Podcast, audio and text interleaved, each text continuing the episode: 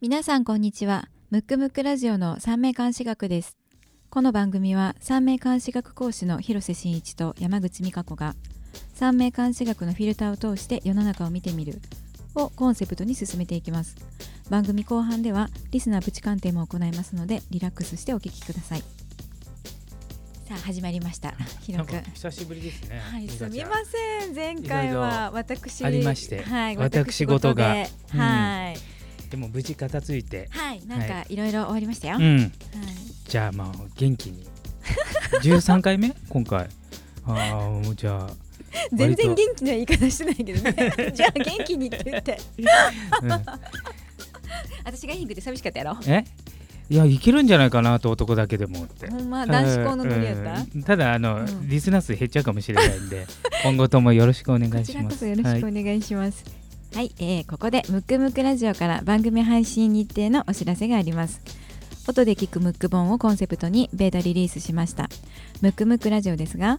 毎月第2第4月曜日に更新していきます。えーこの番組の次回配信は3月27日になります。それでは第13回目をスタートします。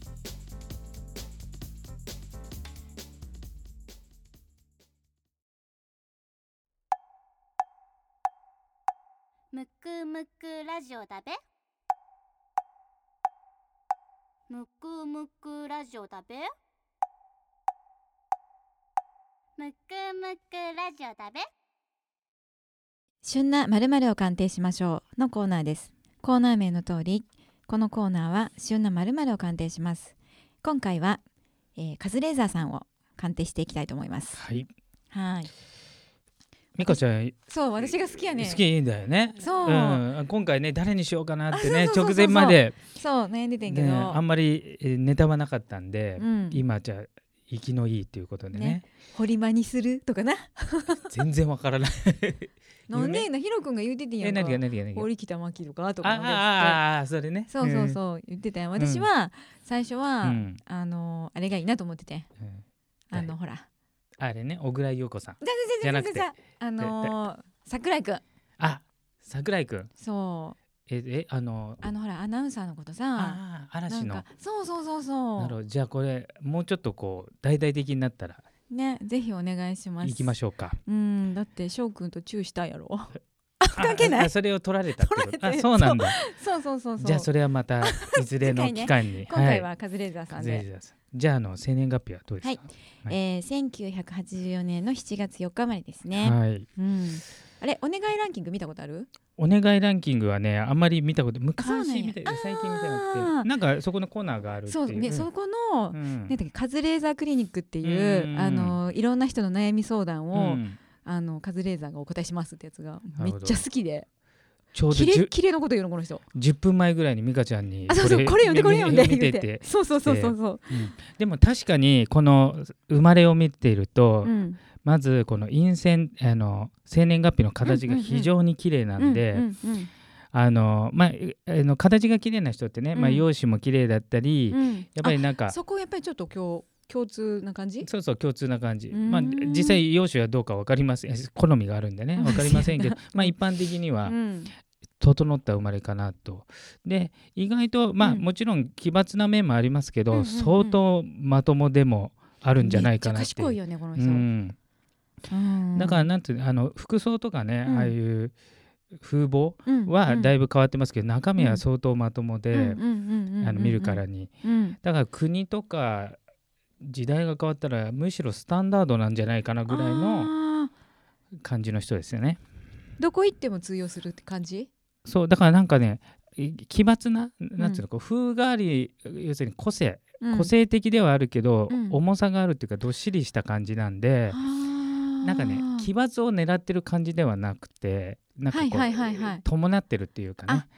なん中か身もちゃんとねそうそうそうなんかこう、うん地面についてる感じうんうんうんの奇抜さなんで、うーんすごくいいんじゃないかなと思いますね。そうかもねう、ん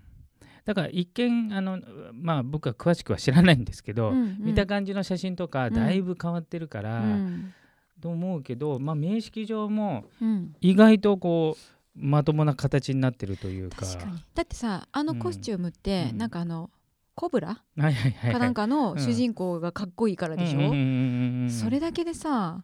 なっちゃうからうね、んうん、すごいよねだから形がね綺麗なんであの多分その一発屋ではないんじゃないかなっていううん気はしますね。なんか芸人さんだけで終わらない感じするようね、ん、なんかあの、うんある意味芸人っぽくない感じ。えそうそう確かにうんあこの面識だけ見たら面芸人風味が少識上ないようんうね、んうんうんまあ個性的であることは間違いない けどその他の部分はすごく整ってるんで、ううんうん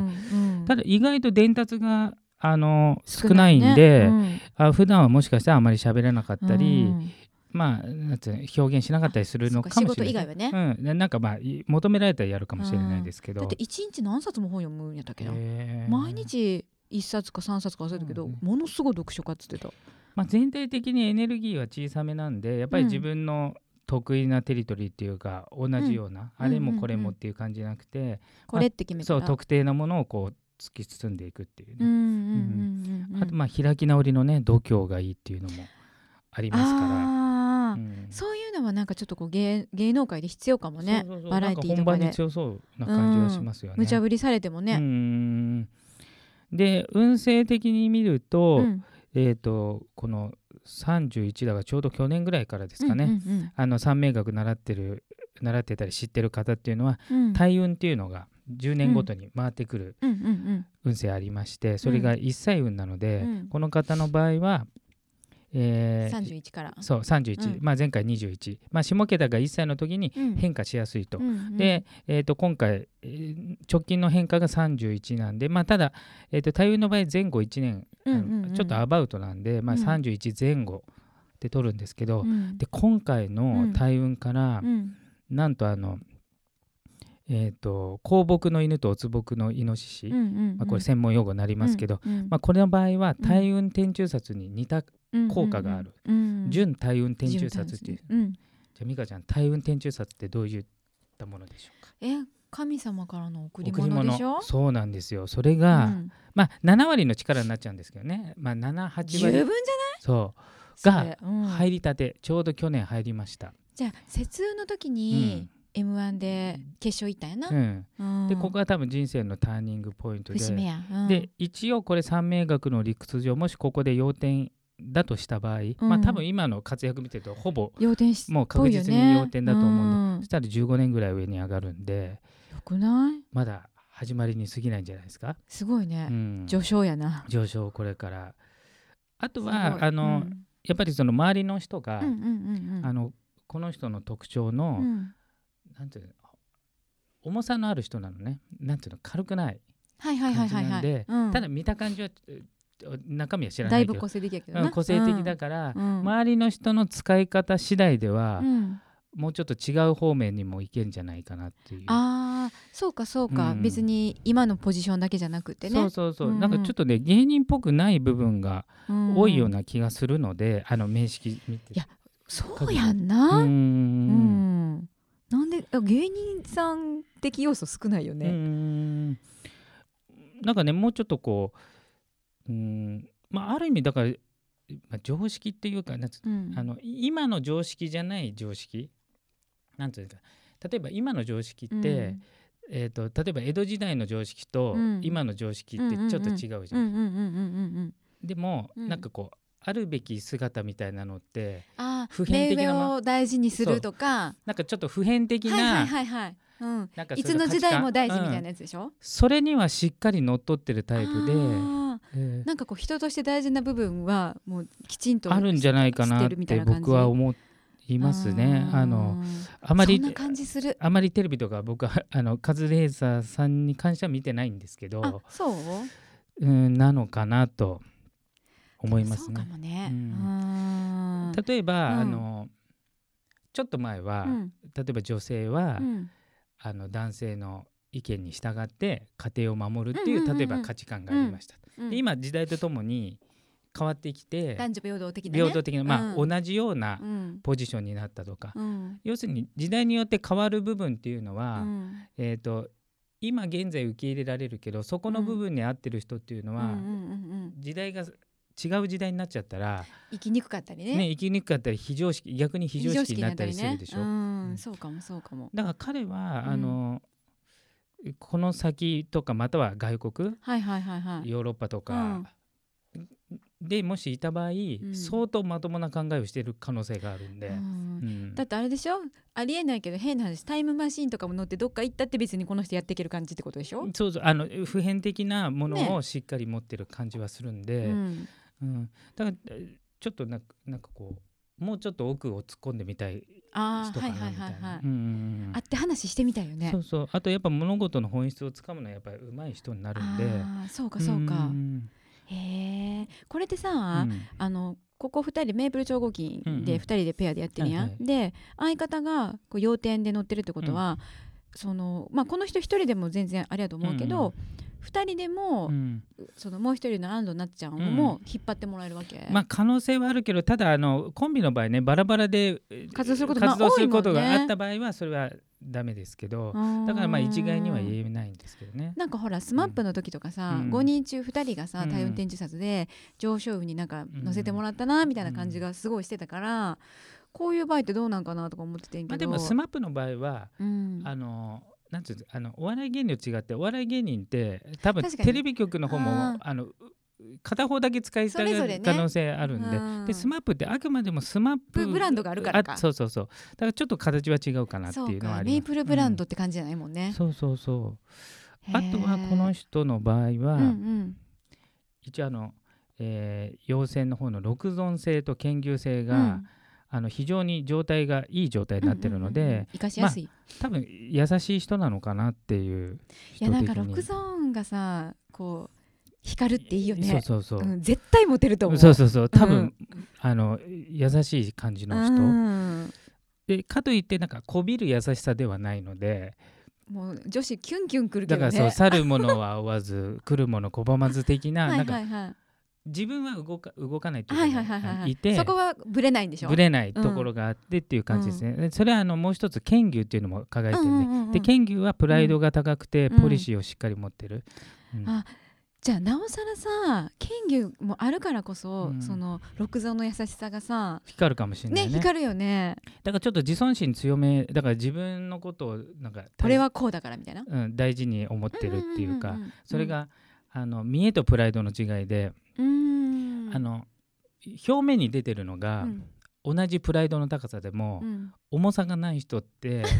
どうしても見栄っていうかなんか弱いから、はいはいはいあえて強く見せますよみたいな、うんあえてブランドのバッグ持っちゃいますそうみたいそなうそうそうことでそすうよ、ねなんかこう中身よりも外側をやってなるべく中身の弱いのをこうバレないようにねバレないようにっていう、んプライドの高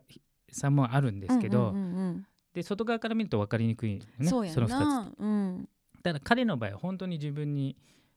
あの筋が通ってる感じなんで確かになんか向いても向いても中にちゃんと身詰まってますよみたいなうんだから周りからら相手にされなくても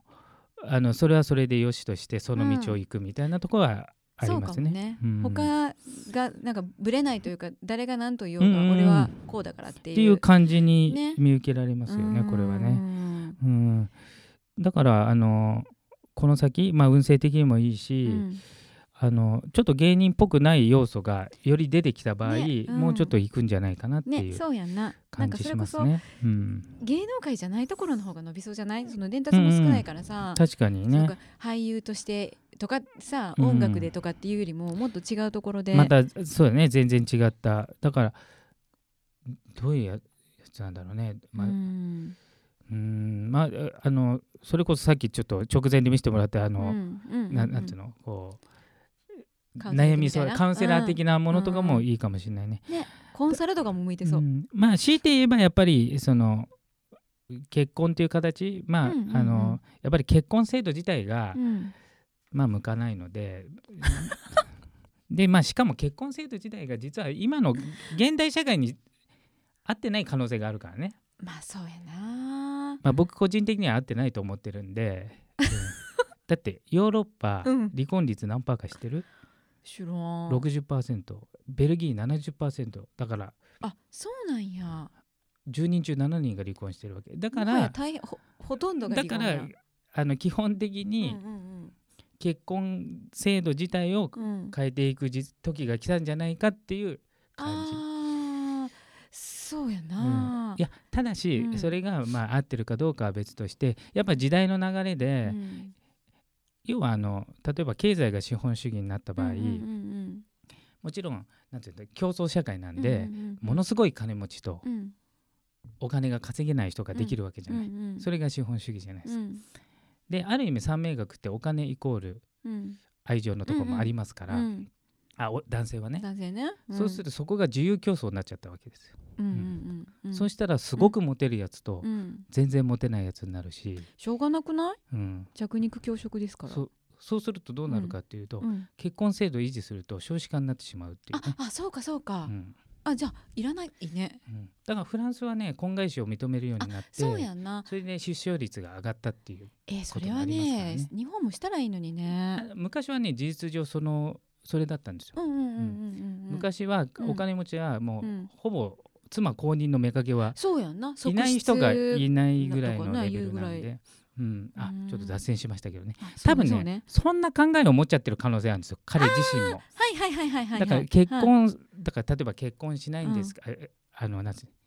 イメージのね、うん会話ね、あうのん実際は彼がそんな発言はしてないしてでるけどねしてないけど、うんイメージで例えば結婚しないんですかって聞かれたら、うんそもそも結婚制度って何ですかぐらいの感じあーのはいはいはいはい切り返しをしそうだなと。しそうな感じはするよ、よね、確かにうんだからなんかそのこの人モテると思うし、うんお金もすごい稼げるけど、なんか普通の女の子だったら、うんちょっと満足しいひんやろうな、うんうんうんうんねだから全てその形から入るわけではないのうんうで、んうんうんな中身から入るというか例え確かばにそれが幸せだったら結婚を取り入れます、はいはいはいはあいの結婚があってそこから幸せを見つけましょうっていう感じではないので、あーそうかもね、うんだからそういった意味で現代的な結婚には向かないの で、まあちょっと違った形の恋愛というかどんな結、婚とどんな恋愛が向いてるんやちゅううんうんそうねただあのこの人バイバイをこうもうバイセクシャルをこううん公公言言ししててるるんっですて言ねってるまあ、から、ちょっと三名学上そこまで僕は読み取れないですけど、うんまあでもそれも含めてやっぱうんり今までのなんかじゃあ男はこういう恋愛すべきだとかね、うんうんうんうんあと結婚したら幸せだとか、うんそのその考え自体ない人なんじゃないかなってそうかもねん、だからといってでもなんやろな普通に恋愛も楽しめるし、そうそうそうそう、ね全然意外とこのす考えが20年後スタンダードになってる可能性がいやあるのであると思うんんなんか私の周りのおなんか人たちでうんも、なんやろなその結婚することうで、んなんか意味が分からへんみたいなこと言ってて、うんだから子供とかがいるとさ、うんなんていうの大事というかそうそうだいねいろいろこそうう楽ちんや、うんんでもそうじゃない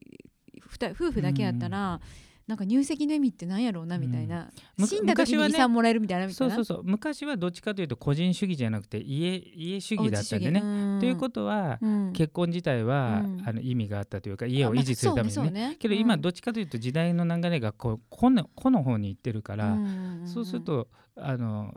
その時代の結婚ってもうちょっと違う形になる可能性ありままあすそよね。うね、う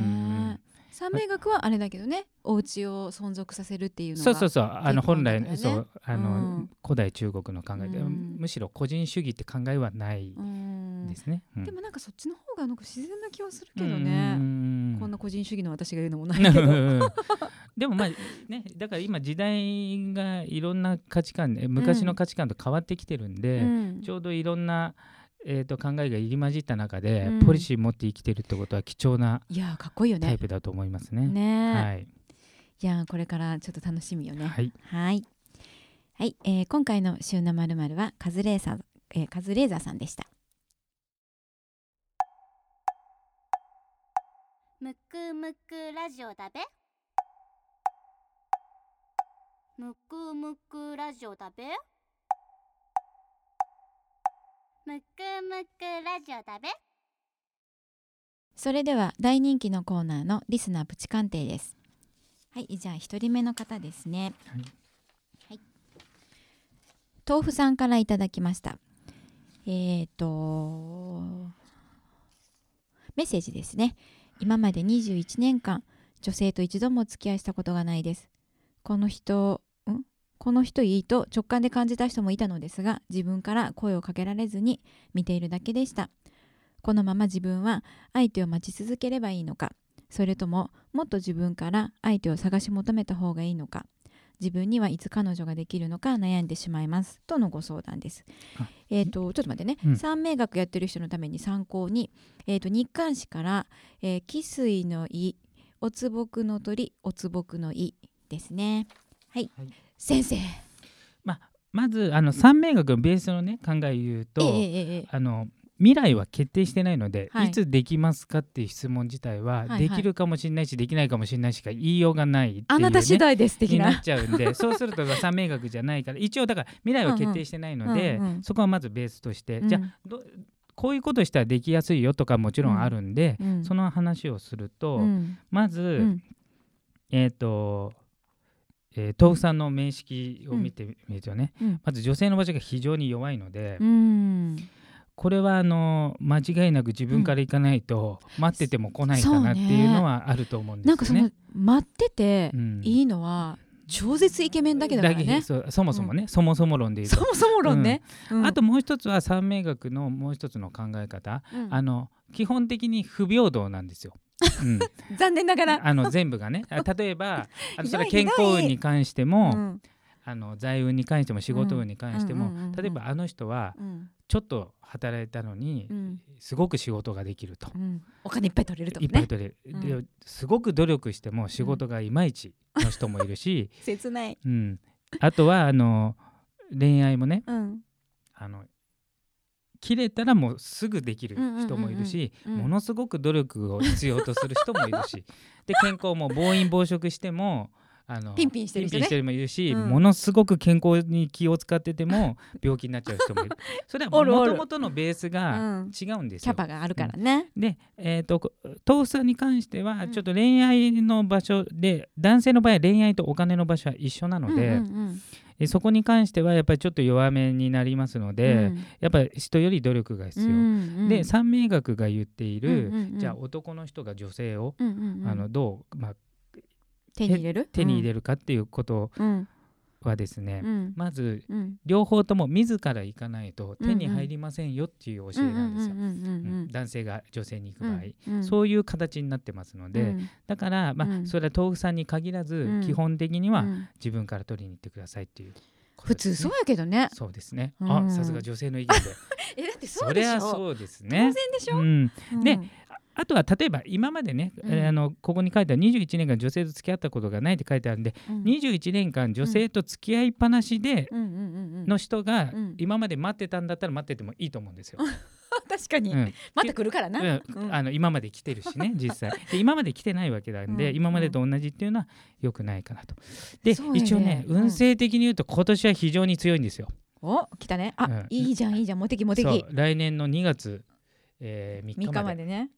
ただし、まだまだあるうよん、ただ運って運ぶって書きますから、うん自ら動かないと、うん運勢上はいいですけど、うん何も起きませんでしたってことになりますのでえー、毎日合コンでしょ21歳やうんし言ってください本当にいやほんまね、うんもうなんか逆にこの1年間だけ女女女女で行くのもいいんじゃないですかうんなんかそうな学生さんかお仕事したはんのか分からへんけど、うん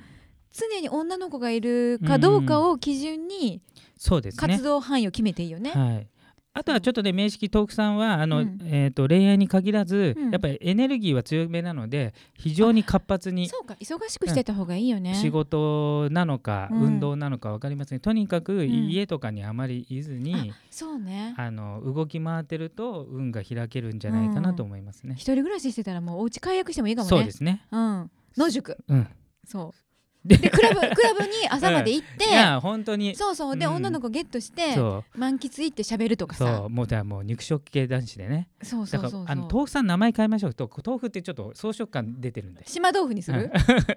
があかん肉豆腐肉豆腐美味しいだけやん それじゃあそうしましょ う。はいはい。じゃあ自ら行ってくださいっていうことでね。はい。豆腐さん頑張ってくださいははい、い。えーでは続いてですね、えーラジオネームゆうこさんからですねいただきましたメッセージです、えー息子について鑑定お願いしますこの度中学受験で志望校にすべて落ち親子ともども落胆していますなんとか高校受験でリベンジしようと気持ちを切り替えようとしているところですしかし志望校は難関校であり、えー特に父親の思いが息子を苦しめているように思いますこのまま難関校受験に突き進んでいいものか息子の将来について鑑定をお願いいたしますまた子どもの教教育方針の違いで離婚などということはありえないと思っていましたがそのようなことを考えるようになってきましたできましたら夫婦関係親子関係についても鑑定していただけるとありがたいですとのご相談ですねなるほどちょっとねあテーマが重たいんで重たいよねなのでリスナー鑑定で5分でなかなか難しいんですけどまあちょっとできる範囲で答えいきましょるとちょっと待って待って、うんえっ、とね息子さんがん日刊誌から香木の立つおつぼくのい香木の猿、えー、ゆうこさんが人水の馬ボドの虎黄金の犬、えーご主人が黄金の猿汽水の蛇、えー、新金のいですねははいい、先生お願いしますでまずですね、はいはいえー、とちょっと面識も見させてもらったんですけどまずこの受験ですね息子息子くさん、はいはい、うん受験はいがまず誰のたためにやってるのかっていうところがすごい大事だと思うん ですね。あのそれは息子のためやろ、うん、ちでゃうのそのあのなんていうんですかねこううん一般論で言うとね、うん一般論から最初に入って、ちゃんとこの名識個別の話しますけど、うんまあこれ往々にしてありますけど、うん親の良かれと子供の良かれはやっぱ違うんですよね。うんうんで大体これ正義と正義の戦いになるんで答えは平行線になっちゃうんですけど、間違ってないからなお互い間違ってないんですよ。うんただしあの人生例えば学校行って生活をするのは息子さんだし、うんうんうんうんうん学校行って、うんえっ、と、えーそそれをもとにこの先の人生行くのも息子さんなんで、うんうんまずそこから考えた方がいいと思うんですね。息子の人生やからね、ううんんだから、えー、と最近ちょっとアドラー流行ってますけど今ドラマでもやってます あの課題の分離ってやつですね。はいはいはいはい、はい要するに子供が、うんあの解決すべき問題とうんうん親の解決を分けないといけないっていうのが課題の分離ってやつなんですけどねそれちょっと結構大事ね。大事で、うんだからこれはうん実はうんお母さんとお父さんの問題でもあるしうんうんうん息子の問題であるんですけうんうどんうんこれなんかねあのこれ見てるとうんあの学校落ちたんでうんうんすごく落胆してるってあるじゃないですかうんう。んでもそれをもとうに、ん例えばこれリベンジってことはもう一回学校行くってこと難関校行くってこと高を校書いて受験って書ういてもんな。んということは高校とか含めて、うん中学校も含めて難関校行かないとダメって感じで書いちゃっうん出ますそよねんな感じよて、ね。うんじゃなくて別に高校がそのどこの高校であってもそこで何を得るかの方が大事なので、いやそうやと思うけどうん。だからこう入るだかうらそこに入るっていう入り口よりも、うんその学校出て何が身についたうんうんうんのうんうん出口の方が大事なんでね、うんだから入り口と出口をまずちゃんと考えないといけないのと、うんあと息子さんは実はう難関校とかこういうなんていうんですかエリート街道を歩ませない方がいやいいいいよですねね。。向いてないようんねうん。で個性的だしうんだからむしろ従順なのがうん良くないぐらいですね、反抗期が強い方がいいぐらい、うん、なのうんで、うんあの三名学的に子供のことだけを考えたらうんあの近所の学校でいいっていう 中学校は。いやそうう ね。ん、ほんでうんこの人がのびのびどっちかというと、んんえー、とそれこそさっきのカズレーザーさんじゃないですけど、うんうんうん個性的に、うんむしろ今の常識とか規則とかうんうんにうん縛られずに、うんえー自分が思う常識で生きていった方がいい。なんかむしろさ、うん今そういうのってちょっとこう良しとされてきてるやん、うんだからいいよねすそごいうだから親のレールを引いてはいけない子なんですねこのそうやな方の場合は。うん例えば子供さんによっては引いレてあげールたを引方がいてあねげた方がいい子とうん違う子がいるんですけど、えー、とこの方の場合はそうですうんね。あとはあのゆうこさんですね、んあのゆうこさんラジオネームゆうこさんうんうんは、えー、とこれ面識を見てるとやっぱりうん自分が非常に弱い状態になってるので、うんあのどうしても自分の人生よりも子どもの人生を自分の人生に投影しちゃって生きちゃう可能性があるのでそうすると、はいはいはいはい子どものうん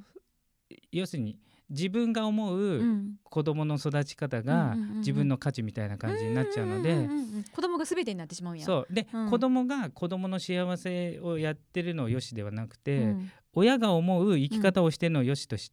うんうんうんうんしたことがん自分の喜びとか、まあそれは夫婦ともになっちゃうと、うん結局自分のためってなっちゃうのであの子供のためではなくそうてね、やなさっきだからそこのとこはちょっと意識した方ががいいかなっていうのと、やっぱりちょっと自分をしっかり持つというか意思を持つそれは別にあ子はいはい育てだけじゃなくて、夫婦関係で例えばちょっとあの面識を見させていただいたうん依存がある可能性があるんですね旦那ごさん主人に対してね。そうあのべ全て旦那さんの意見に行くとか、てよりもやっっぱりこの自立がやっぱりちょっと優子さんのテーマかなと。えーだってそうよね、今はさ子育て忙しいと思うけど、うんあと何年かしたらさ男の子やしうんさ、うんうん家出るやん、うんそうしたらなんか燃え尽き症候群じゃないけどそうさそうそうぽっやっかぱりり、心に穴が開いちゃうよねうん、まだ年齢的にもねあなあの若いしな、まだ全然もうもうちょっとこう自分の人生を歩むって楽しいんうでところをいいよね、それを子供に見せた方が、そのこのお子さんっていうのは、うんやっぱり親の言った通りには生きにくいタイプなので、うんちょっとそれぞれそうのじゃない方がいいしうんね、うんあとは去年今年と非常に運勢上良くない時期なので、まあ、それもあっしんどいてねうんちょっとナーバスになってるんで、うんこれ抜けたらなんうかんちょっと気持ち変わりそうやけどね、来年から、そうですねだかうんら三名学の名識上は、うんあの子どもの教育方針というよりも、うん優子さんのうん自立の問 題と、あとは運勢上、うんやっぱ去年今年っていうのは夫婦関係揉めそうなものがああるのでうんきっかけは教育方針ですけどやっぱりあー今そうかそうかん今までのいろいろずなーっとね溜まってきた、溜まってきたものがちょうど今が出ててで実は今年がピークなんで。ということは2月4日からなもう入ったばっかりなんで今年1年間はちょっとちょっとしんどい夫婦仲年やなっていうあのそのうん子供の受験もそうですけど、うんうんうんそれ以上に夫婦仲が要注意なんで、そういう時ってさ、例えばじゃあたまには2人でデートしようよとか、うんなんかこう特に夫婦間がうまくいくような、うんうんなんかこうことをいやだからベースとし努て力した方がいいはのそうあのその努力も必要なのかもしれないですけどまずはその、うん子供あるとか、あいるとかいないとかではなくて自分としては何が良くて、うん何がダメでっていうのをもうちょっとこう、えーと見直すじ時期自分そうそうってこと個人のことを少し考えてその上で、うん要するにえっ、と自立した2人で夫婦にならないといけないので始終関係ではないのでそうやなそう、んえーももっと言っちゃえば例えばじゃあ離婚したいとなったとしてもね、うん結局先立つものがないと離婚すらできない状態になってしまうで結局選択肢がなくなってどうしていいかあの分かんなくなるねどうしていいか分かんなくなっちゃうんで、だからやっぱりそこの自立、あとは例えばじゃあお子さんが難関校入れた場う合、んうんうんうん難関校入れて子供が本当に、うんじゃあそれが喜びなのかっていううんところをちょっと考えてもらってどっちかというと、うんいい学校が入るというよりも、うんあの世の中って今時代が動いてるじゃないですか、うんまあ、東芝も今潰れかかってたりとかあんなでかい会社がねねシャープが潰れかかってたりとか、うんだから今名門と言われてるところがあの彼があの社会に出る 頃には名門自体が変わってる可能性があって要するそういにえばあんな会社あったなみたいなね、そうするとあのどっちかというと既存の教育を受けたっていうよりも、うん何が起きても対応できるぐらいの柔軟なもの、例えばばじゃあ大学あ高校受験失敗しました、うんそこからどう生きていくかっていうこのリカバリーの力、の方が社会に出て通用する可能性があるので、てかそっちの方が全然大事やんな、だからうん大きく見てもちろんね志望校入れない方のはきついことかもしれないけど、うんやっぱあの社会に出たことを考えると、うんやっぱその適応能力っていうか、うんそれはまず親が示した方がいいっていううか、んうんうんうん適応能力やっそぱうやな一緒になって落胆しちゃうとあの子供からすると 学校行かないとろくな人生にならないと思い込んじゃう可能性があるから、それ良くないね、うんうんだからやっぱり親が何が起きてもうんあの生きていける力を自分でも示し、子供に示す方がははるかににいいかなと。そうね、で、えー、と息子さんに関しては、うんあの反抗期がきつめ要するに親の言うこと聞かない子供だと子育て成功のような気がしますこの逆にねこの方の場合はあー。そうかもね、うんやっぱりあれやんなその優子さん自身の幸せと息子さんの幸せは全然違うって、うんちょっとこうそう多分価値観の違う子供が生まれたっうん、ていうことをちょっと認識したそうや方んなが、でお互いが幸せになる道を、うん見つけた方がいいよね見つけた方がいいんじゃないかなと思います。うんさすがです先生、それをきり僕も子育て頑張って ます。はいそうねはいえっ、とあれちょっと待ってねはい、えーこのような形でプチ鑑定を行っております、えー我こそはと思う方は番組ウェブページにあるリスナープチ鑑定専用フォームからお申し込みくださいむくむくラジオだべむくむくラジオだべむくむくラジオだべ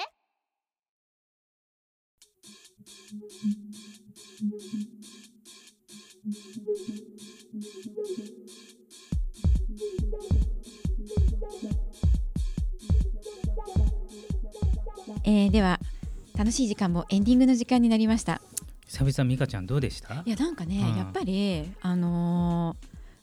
なんか鑑定を通じて、三名うんとなんていうの三名学の考え方っていううかんさ、うんその古代中国の考え方をこういろいろこうなんていうの発見するっうんてうんすごいいいよね。いいねうんうんあそうかみたいな感じが、うんうんうんめちゃめちゃ勉強になる。じゃあぜひぜひうん生かして美香ちゃんもそうですね自私立もでね生きてください私ね結構自立そうだよねしてるよね自営割と業だしねうんそううねでもなんかさっきのさご夫婦とかご家族とんか、あんな人めっちゃいると思うね、うん世の中にそうだねねうんそっか参考にしてくださいぜひかしこまりましたは、はい えーとですねこの番組ではリスナープチ鑑定のコーナーがありますプチ鑑定ご希望の方は番組ウェブページのリスナープチ鑑定専用フォームよりお申し込みくださいまた番組の感想や質問などありましたらどしどしメッセージをお願いいたしますこちらもウェブページの方からお願いいたしますそれでは次回の配信は3月27日月曜日になりますお相手は三名監視学マクトゥーブス代表広瀬真一と凄腕アシスタントの山口美香子でした。